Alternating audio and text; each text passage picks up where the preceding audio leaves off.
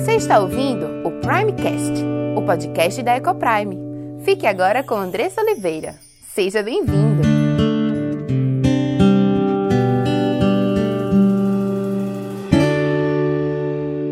Olá, meu nome é Andressa Oliveira, filha e serva do Deus Altíssimo, esposa de Gabriel, mãe de Diego, Cauã e Aimee, educadora e diretora da EcoPrime International Christian School. Tenho aprendido que Deus nos ensina sobre casamento, criação de filhos e educação cristã. Tenho estudado e conhecido dia a dia qual o plano perfeito de Deus para a sua igreja. E todo esse conhecimento tem trazido uma linda transformação em nossa casa entre meu marido e eu, entre nós e nossos filhos. E eu quero compartilhar essas verdades para que mais lares sejam transformados. E este podcast é para você que tem buscado viver no centro da vontade de Deus em todas as áreas de sua vida, ansiando por entender qual o caminho que ele nos aponta para a liberdade, felicidade e sucesso em Cristo. Iremos trabalhar aqui conteúdos diversos que possam contribuir com a sua vida familiar, sempre dentro de uma cosmovisão bíblica cristã. Mas para que esse conteúdo possa abençoar a sua vida e sua casa, você precisa estar com coração e mente abertos para ouvir a voz de Deus. Que este podcast seja um instrumento nas mãos daquele que nos criou, nos salvou e nos amou e deseja que vivamos a vida em abundância que ele preparou para os seus.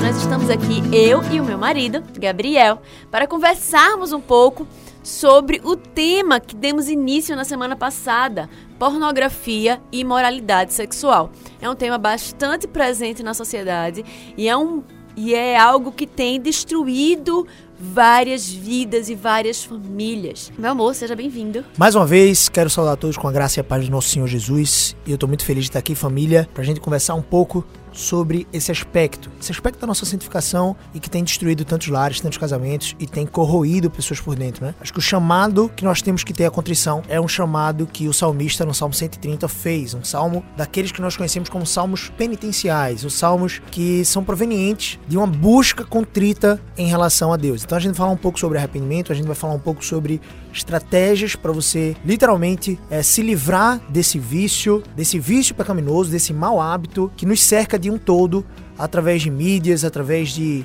enfim, anúncios televisivos, através de anúncios né, de marcas na rua, no outdoor ou no shopping. Sensualidade uh, é um dos artifícios que Satanás mais gosta de utilizar, porque é uma das coisas que mais está latente em nossa própria carne pecaminosa para nos desviar dos caminhos do Senhor.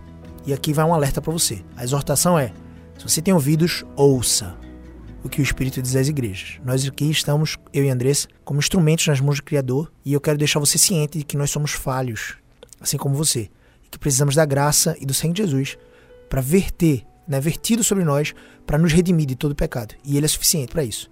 Então, abrace esse conteúdo, alargue o seu coração para que essas verdades possam penetrar no seu coração de forma transformadora e você possa é, crescer em santificação para desfrutar de ainda mais felicidade plena na presença do nosso Deus. Amém? Você pode seguir Gabriel em Gabriel CBO lá no Instagram. Também me seguir em Andressa Ecoprime, tudo junto. É outro meio que usamos para proclamar as verdades do Evangelho e trazer questões práticas para a sua vida. E aqui vai um adendo importante, né? Aquelas pessoas que são líderes de ministério de casais, que são pastores. Se você tem um convite, você gostaria de ter eu e Andressa para fazermos é, uma palestra para os casais. Lembrando que nós não somos pastores, nós somos apenas irmãos zelosos que temos crescido né, de forma gratuita nessa jornada de aprender sobre casamento, sobre família, criação de filhos e nós nos sentimos muito alegres em servir aos irmãos é, levando palestras. Nós temos tido a oportunidade de receber vários convites desses para encontros de casais, para acampamentos, retiros espirituais para casamento, é, palestras em igrejas. Então, se você quiser, entre em contato com Andressa, com dois S, Ecoprime com dois Cs, tudo junto lá no Instagram, manda uma mensagem para ela, ou no meu Instagram também, Gabriel Sobel, você manda mensagem direta e a gente vai ter a alegria de bater um papo e bater agenda para estarmos juntos aí, ministrando a palavra para vocês.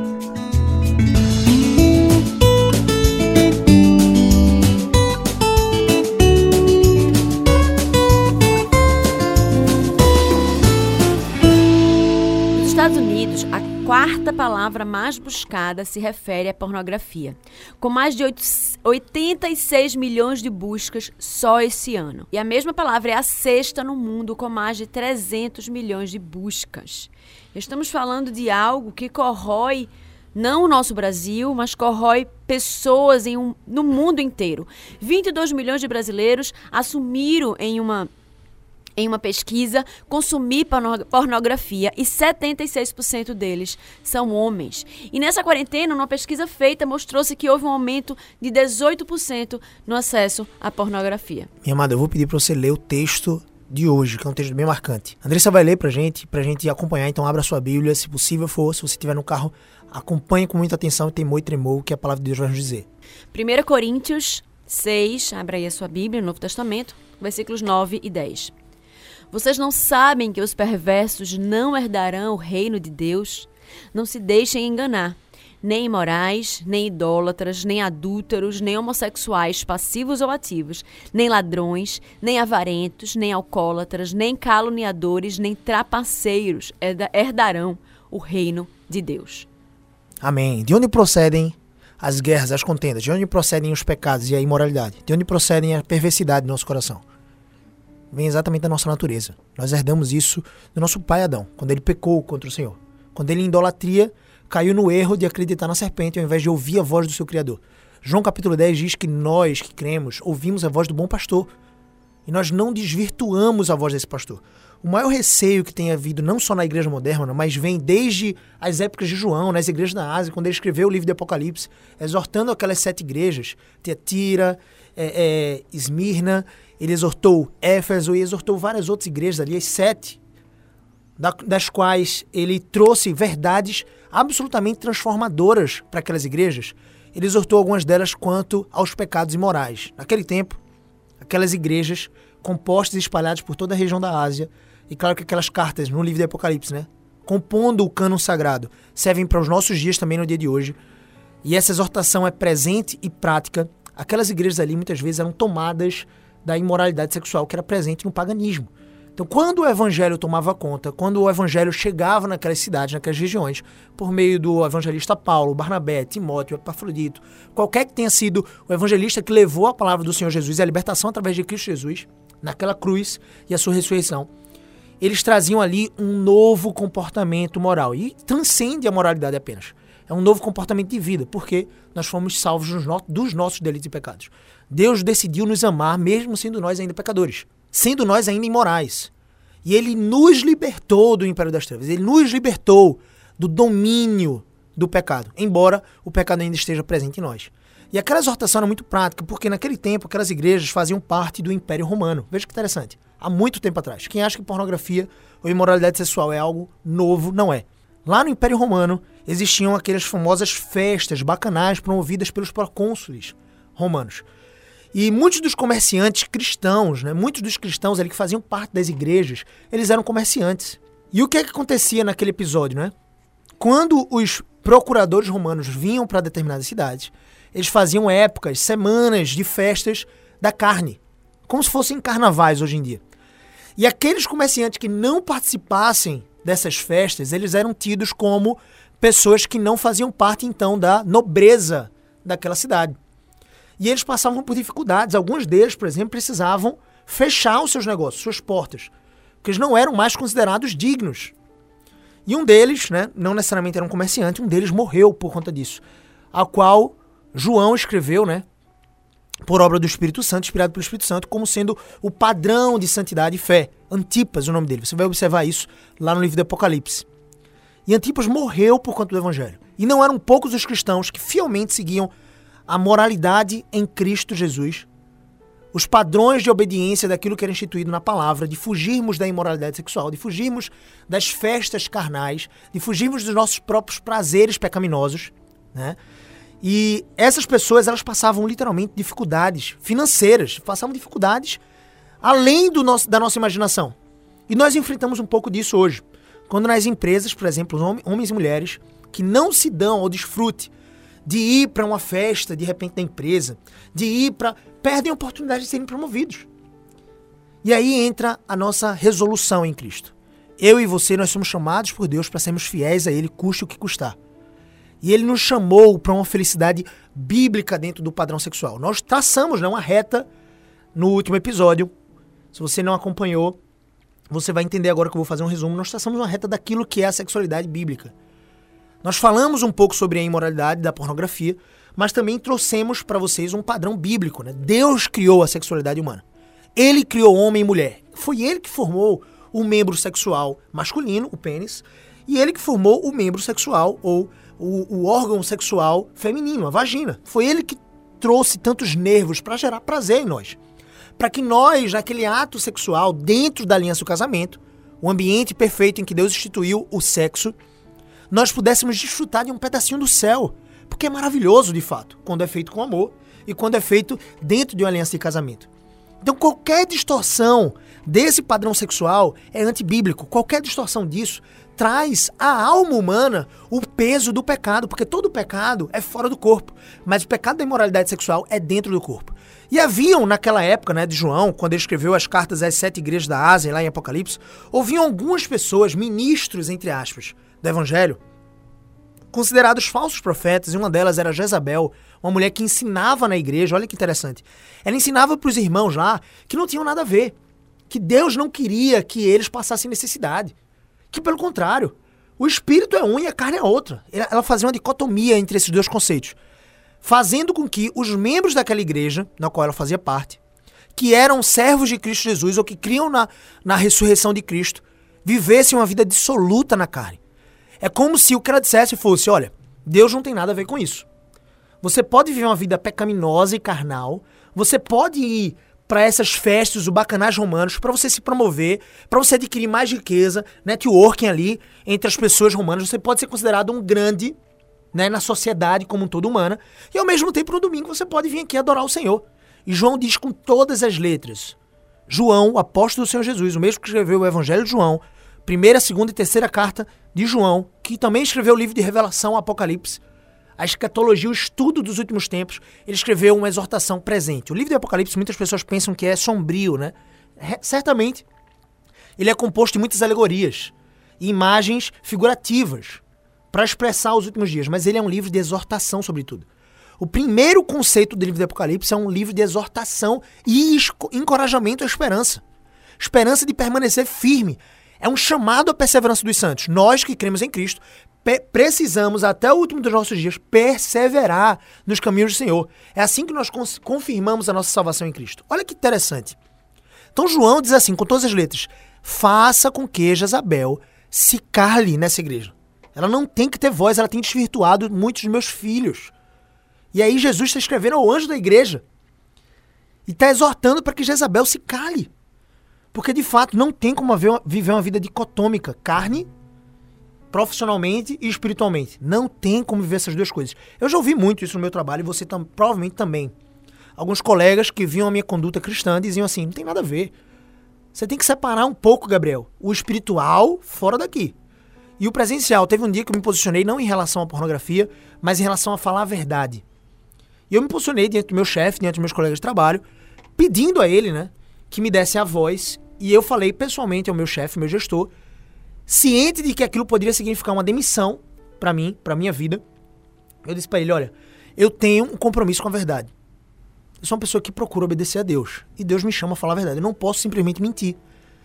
Então, quando eu atendi o telefone, meu chefe dizia muitas vezes assim: diga que eu não estou. Na primeira vez que isso aconteceu, eu precisei sentar com ele e me posicionar firmemente. Olha, eu tenho um compromisso com a verdade. Ao invés de acontecer uma demissão, aquilo que eu certamente esperava, porque ele não ia poder contar comigo para mentir, ele começou a me respeitar mais. Olha que interessante, olha como Deus faz as coisas. Porque eu me posicionei. E alguns dos meus colegas de trabalho diziam assim, velho, você tem que deixar o espiritual, o Gabriel, o cristão, fora daqui. Eu dizia, não, não tem essa dicotomia. A mesma coisa acontece para os eventos carnais, pecaminosos. Eu quero entrar mais especificamente na pornografia. Se você acha que pornografia é algo novo, é algo recente, ou homossexualismo é algo recente, ou imoralidade sexual é algo recente, não é. Desde que o mundo é mundo, desde quando Caim Desde quando Adão caiu e Caim se divirtou dos caminhos do Senhor, até que o seu filho, né, o filho do seu filho ali, tomou duas esposas para si, matou homens. A descendência de Caim, essa descendência pecaminosa, ela continua nesse exercício imoral. E Satanás tem um grande interesse em montar um sistema, uma rede que nos enlace nisso. Por quê? A nossa carne sente prazer com essas coisas. Porque a nossa carne, ela vibra com essas coisas. E a primeira coisa que você precisa entender é que Deus abomina esse nível de pecado. Deus abomina todo tipo de pecado. O pecado ele é um, er um erro ao alvo. Qual é o nosso alvo? Cristo Jesus. Seguir os passos que ele seguiu. Ele nos resgatou do Império das Trevas para que nós pudéssemos agora viver e andar nas obras que ele de antemão preparou para que nós andássemos. Ou seja, aqui vai uma ordem interessante. A maioria das pessoas pensam que elas precisam viver uma vida piedosa, ir para a igreja ou qualquer outro nível de, de religiosidade para poderem ser salvas. Para poderem, por exemplo, merecer algo. Você nunca vai merecer nada de Deus. O que nós merecemos por conta da nossa natureza pecaminosa é o inferno. Mas ele te salvou. Ele fez com que você cresça em Cristo. Ele te chamou para uma viva esperança. E esse chamamento agora te conduz a um caminho estreito, a uma porta estreita, um caminho que te leva para o céu. Não é por suas obras. Não é por conta da sua religiosidade, porque você vai para todos os domingos, porque você luta contra o pecado e não fala palavrão. Não. É porque Cristo decidiu te amar. Só que, porque ele decidiu te amar, é que você tem que andar nas boas obras e se afastar de todo nível de pecado. E você tem que andar agora na direção do alvo, que é Cristo Jesus. A vida perfeita que o Mestre viveu. É esse o encorajamento que nós precisamos fazer aqui. E a pornografia é uma desvirtualidade da essência humana. Deus nos criou, homem e mulher. A sua imagem e semelhança ele nos criou. Para que nós pudéssemos glorificar a esse Deus de forma perfeita e sublime. E a pornografia ela distorce essa realidade. Ela faz com que é, o ser humano, que foi feito na imagem e semelhança do, do Criador, seja uma coisa, um objeto de prazer sexual. Então é muito crucial que você entenda que nós precisamos agora lutar contra essa nossa natureza. Os impulsos carnais. Eu vou repetir aqui uma coisa que eu, falei na, na nossa oração. Nós temos três inimigos, essencialmente: o mundo e as suas concupiscências, o sistema pecaminoso que nos empurra com toda a força, toda a energia para o pecado e para nos desvirtuar do Senhor. Nós temos o nosso inimigo Satanás, que usa várias estratégias. Ele é conhecedor das coisas, inclusive da própria palavra de Deus. Em Mateus capítulo 4, quando você vai ver que Jesus foi conduzido para o deserto pelo próprio Espírito Santo, quando sai das águas do Rio Jordão, foi batizado por João Batista. E ele foi conduzido para o deserto com o fim de ser tentado por Satanás. Satanás tenta ele, tanto nos pontos fortes e, e os critérios que Jesus tinha muito enraizados, quanto nos pontos fracos, entre aspas. Humanos, a vaidade, a soberba, o domínio, o poder, o prazer. Então Satanás tenta Jesus em todos os níveis. Ele resiste. Para que o quê? Para que nós pudéssemos ter sumo sacerdote que padeceu de todas as tentações que nós padecemos. Nós não somos tentados por Deus, nós somos tentados pela nossa própria carne e por Satanás. Mas Deus, ele venceu cada uma dessas batalhas e cada uma dessas tentações em Cristo, não cometendo pecado e seguindo o perfeito, para que nós pudéssemos olhar para ele e encontrar a resolução daquilo que nós precisamos. O que nós precisamos entender é que Deus nos dá forças suficientes para resistir à tentação. Não existe uma tentação que você não possa dar conta. Olha que interessante. A palavra de Deus diz isso. Que não há tentação que seja sobremodo elevada a ponto de você não resistir. Mas por que você não resiste? Porque você cai em pecado porque você se permite, porque você de repente está desnutrido espiritualmente, porque você de repente está longe da presença do Senhor, porque você não está se alimentando da palavra, você não está cheio dele. E óbvio, Gabriel, mas eu leio a Bíblia todos os dias e mesmo assim eu caio naquele mesmo pecado, pecado da pornografia. Acontece a tentação e eu clico. Faz sentido, porque o seu primeiro e principal inimigo é a sua própria carne pecaminosa. Se não existisse Satanás e o mundo, só a sua carne pecaminosa, a sua natureza pecaminosa, você já seria suficientemente pecador para ser lançado no inferno na eternidade. Mas Cristo te regenerou e te chamou. E Ele não te libertou para que você andasse em pecado. Ele te libertou para que você andasse em santificação. Olha que interessante. Muitas pessoas vão dizer, como Jezabel, que não tem nada a ver. Você pode viver uma vida dicotômica. Você pode viver uma vida no mundo, baladas, sexo com outras mulheres. Você pode viver, por exemplo, uma vida dissoluta em relação à pornografia, já que você não está necessariamente se deitando contra a mulher.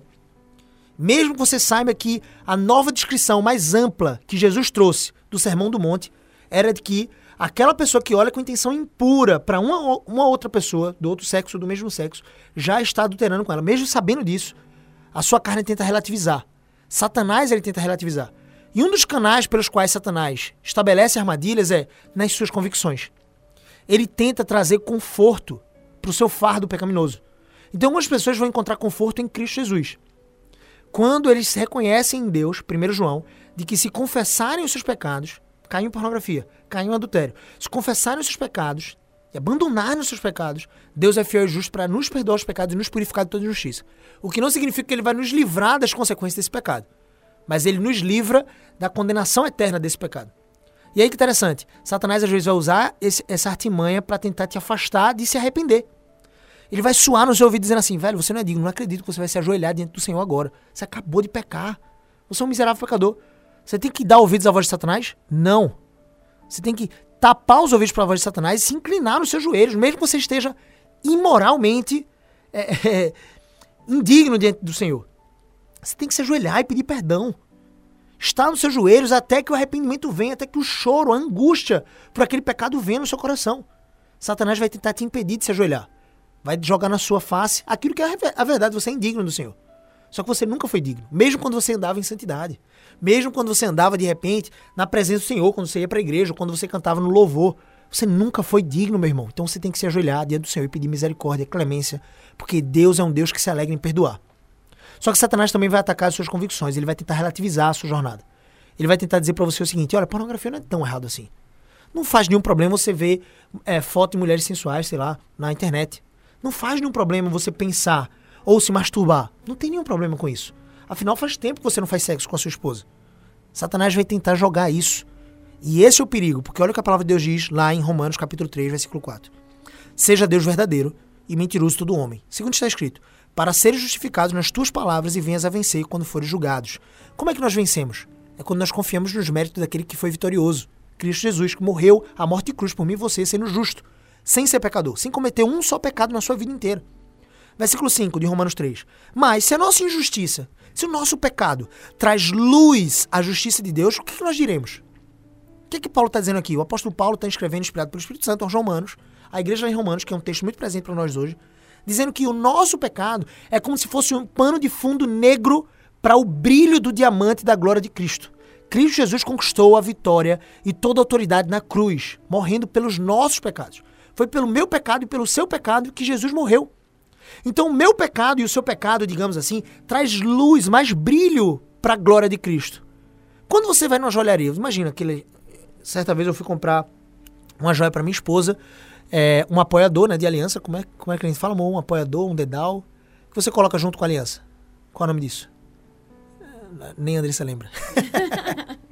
Mas enfim, eu fui comprar isso, eu fui numa joalharia, eu queria dar um presente é, oportuno para minha esposa no dia dos namorados. E aí, quando a vendedora da loja, né, da joalheria, ela me apresentou aquela joia brilhante com diamante, ela me apresentou num pano de fundo negro. Para quê? Para dar mais ênfase ao brilho da joia. A joia é o sacrifício de Cristo Jesus. Ela é a joia do universo. Ele morreu pelos nossos pecados. E o nosso pecado é esse pano de fundo negro, onde a joia da glória de Cristo brilha mais profundamente. Olha o que Paulo está dizendo. É uma doutrina muito profunda.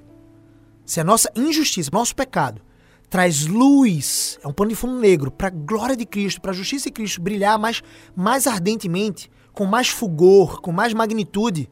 Olha o que ele diz: Porventura será Deus injusto por aplicar a sua ira? Certo que não, do contrário, como será julgado o mundo? Ou seja, há julgamento. Há quem diga, uma cultura e uma doutrina absolutamente herética, chamado universalismo. Universalismo diz que não vai haver condenação. E olha o que diz o versículo, versículo 4 seja Deus verdadeiro e todo homem mentiroso. A palavra de Deus diz que há condenação. A gente lê o texto base lá em 1 Coríntios, diz que os homossexuais, os imorais, os adúlteros, aqueles que se dão à pornografia, não herdarão o reino dos céus. Mas calma aí, Gabriel, eu já pequei nisso. Glória a Deus. Glória a Deus, porque se você se arrepender, Deus te perdoa e lança no mar do esquecimento seus pecados. Mas se você se arrepender, se você mudar o seu nível de comportamento, arrependimento não é chorar na igreja. Sinceramente, você pode chorar, se arrependendo, óbvio. Claro que pode. Você pode deixar a emoção tomar conta? Claro que pode. Mas desde que ela te conduza a uma mudança completa de comportamento. Lembra que pecado significa errar o alvo.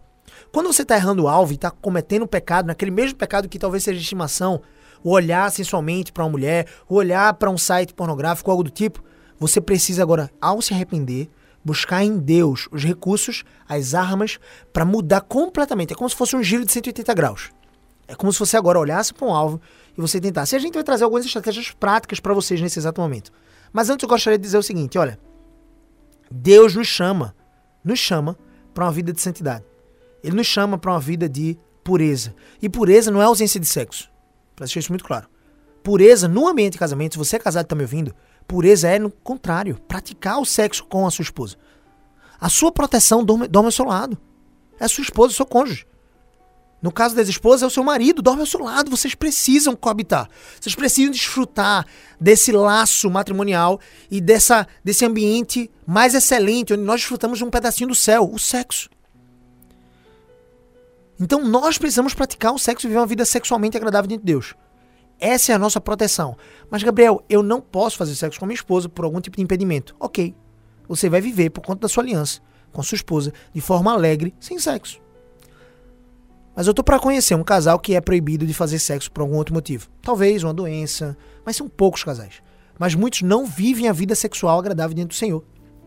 O seu escudo contra a pornografia é a, sua, é a palavra de Deus, em primeiro lugar. Mas em segundo, se você é casado, é a sua esposa. Mas não se engane, aqueles que são solteiros, não se engane.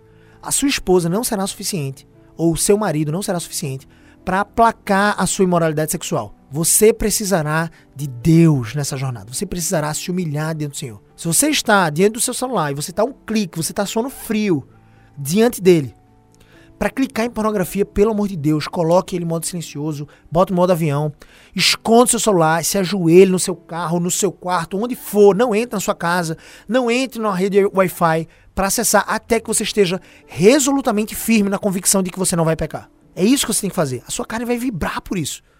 Ela arde por esse pecado. Então, uma estratégia prática, na minha opinião, que vai trazer um enredo excelente para você fugir da imoralidade sexual e da pornografia, como minha esposa já mencionou, são muitas pessoas que, inclusive cristãos, que acessam a pornografia em secreto. A estratégia basilar é, sua relaciona é o seu relacionamento, a sua intimidade com Deus. Por isso que eu e você precisamos meditar na palavra de Deus de dia e de noite, nos cercar. Como é que você tem preenchido ou alimentado os dois cães que existem dentro de você? Eu vou usar essa metáfora aqui. Existem dois cachorros, dois pitbulls dentro de você. Dois pitbulls. Um é a sua carne, o outro é o seu espírito. São dois pitbulls, ferozes, um contra o outro. Eles militam um contra o outro. Lembra o que Paulo diz? A carne milita contra o espírito, o espírito contra, contra a carne. Então são dois pitbulls dentro de você. Aquele que você alimentar mais, imagina que cada gotícula, cada hora investida no Instagram, no Facebook, na internet, na Bíblia, numa pregação, seja um pedaço de bife. Se você alimenta durante as 24 horas do seu dia, se você alimenta só ou apenas ou mais o pitbull da carne, quem você acha que vai prevalecer nesse embate?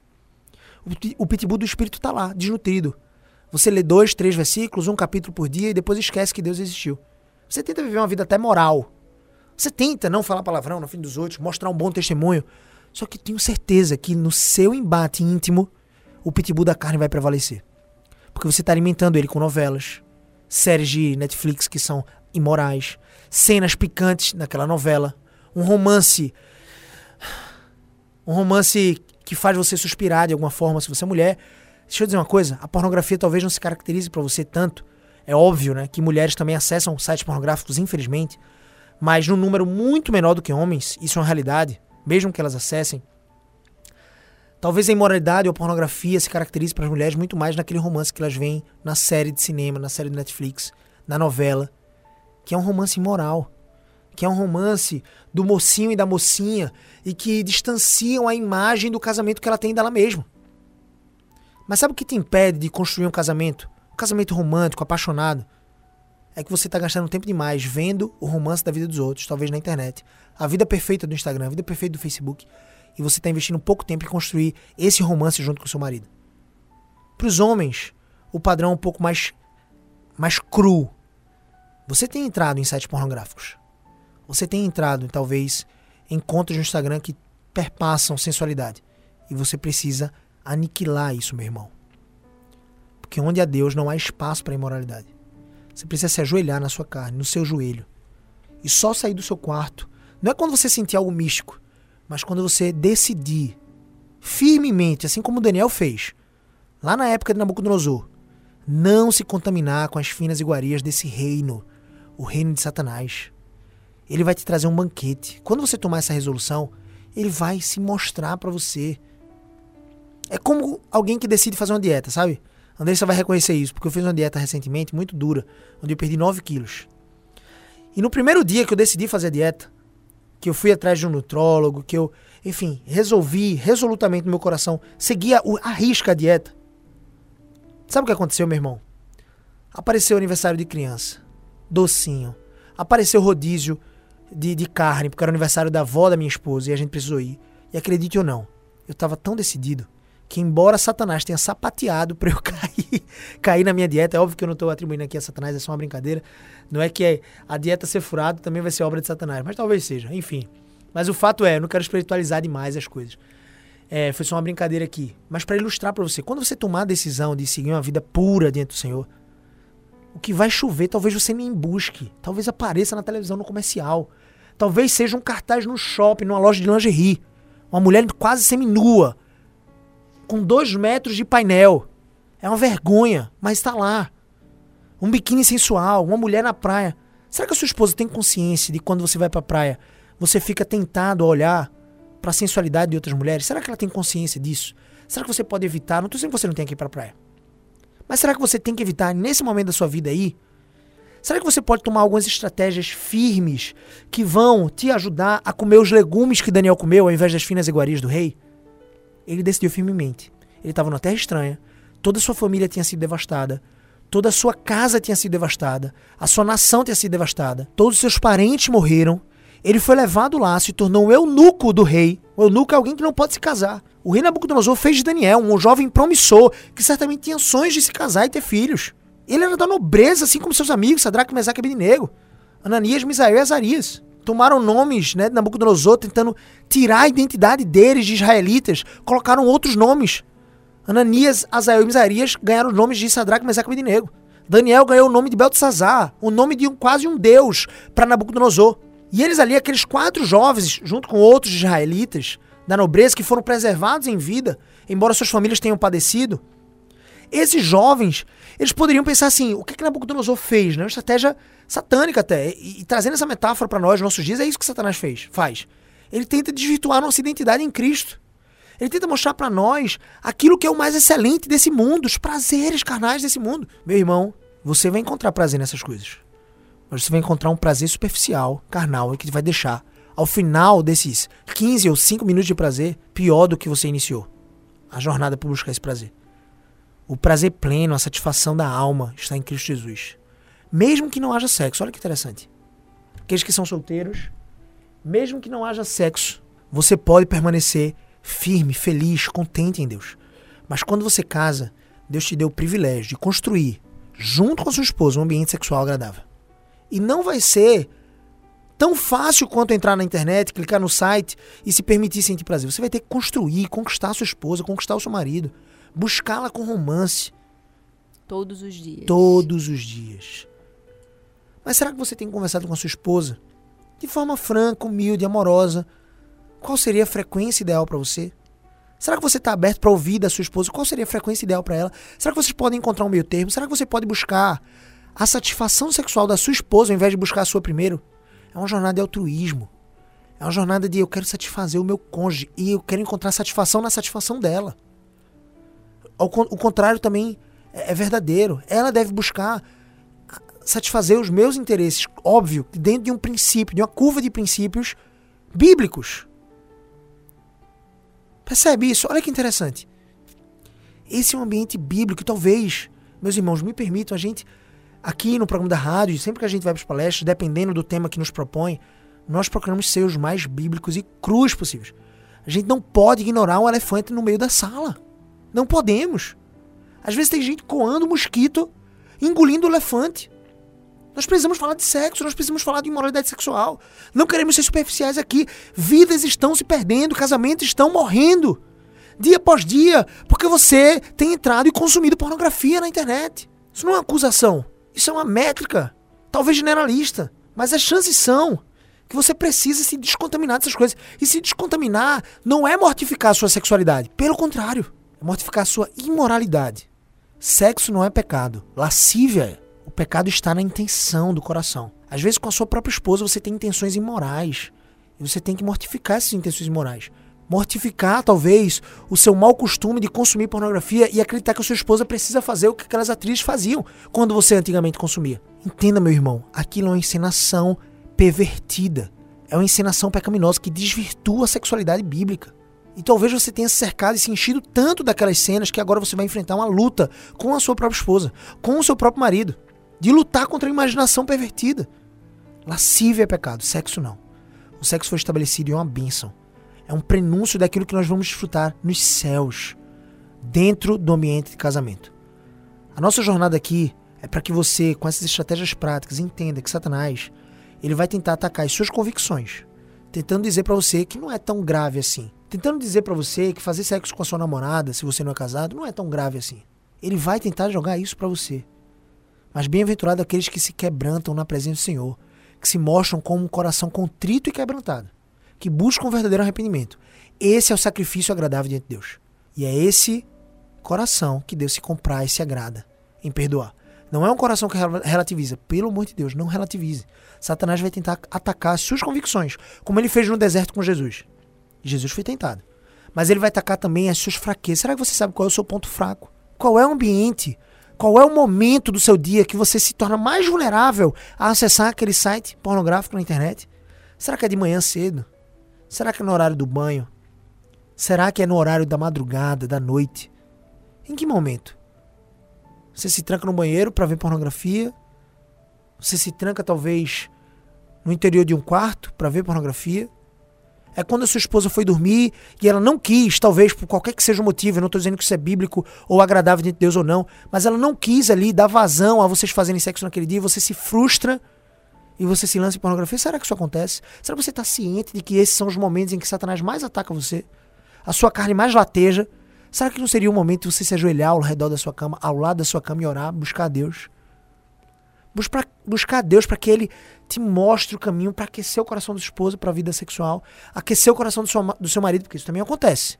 Existem maridos que não são tão dados à vida sexual. Talvez o senso de pureza tenha sido distorcido, inclusive nas igrejas. Quando jovens, nós precisamos controlar os nossos impulsos pecaminosos, os nossos impulsos sexuais. E muitas vezes nós mortificamos qualquer tipo de impulso sexual, mesmo que seja puro isso não é agradável diante de Deus. Se você casou, você precisa dar vazão ao seu desejo sexual para com sua esposa. Você precisa desejar a sua esposa, independente da forma física que ela tenha. Olha que interessante. Não é um convite para que vocês dois sejam relapsos em relação à saúde física, em relação aos seus corpos. Por favor, cuidem dos seus corpos. Por favor, façam exercícios físicos. Por favor, cuidem da sua alimentação, ambos. Mas, por favor, não busque um culpado para isso. Não busque acusar ou trazer qualquer tipo de acusação. Você deve desejar a sua esposa, seu cônjuge. No caso das esposas, o marido, independente da forma física deles. Amá-los sexualmente. Crescer em intimidade um com o outro. A luta contra a pornografia começa na comunhão com o Senhor.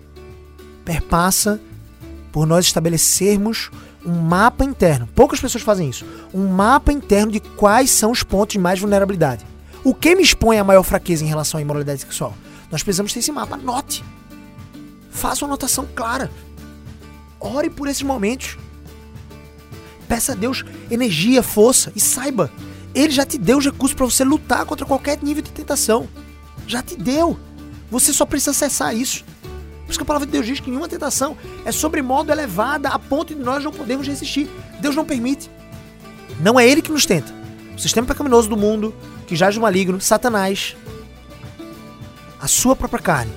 Mas Deus não permite que nenhuma dessas três coisas sobressaiam a sua energia ao ponto de que Deus deu para que você resistisse à tentação. Você precisa resistir. E depois, para finalizar essa estratégia, você precisa de uma vida sexual agradável, sem lascívia. Uma vida sexual linda, abundante, plena com seu cônjuge.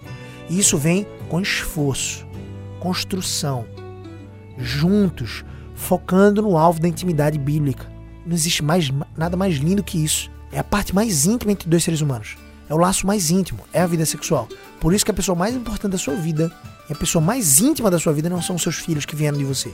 Não são seus pais, não são, não, não é aquele amigo, é o seu cônjuge. Valorize isso. Amém? E se você foi abençoado por esse conteúdo, compartilhe com aqueles que você ama. Faça parte desse movimento de proclamar as verdades transformadoras do Senhor. Obrigada pela sua audiência e até o próximo episódio.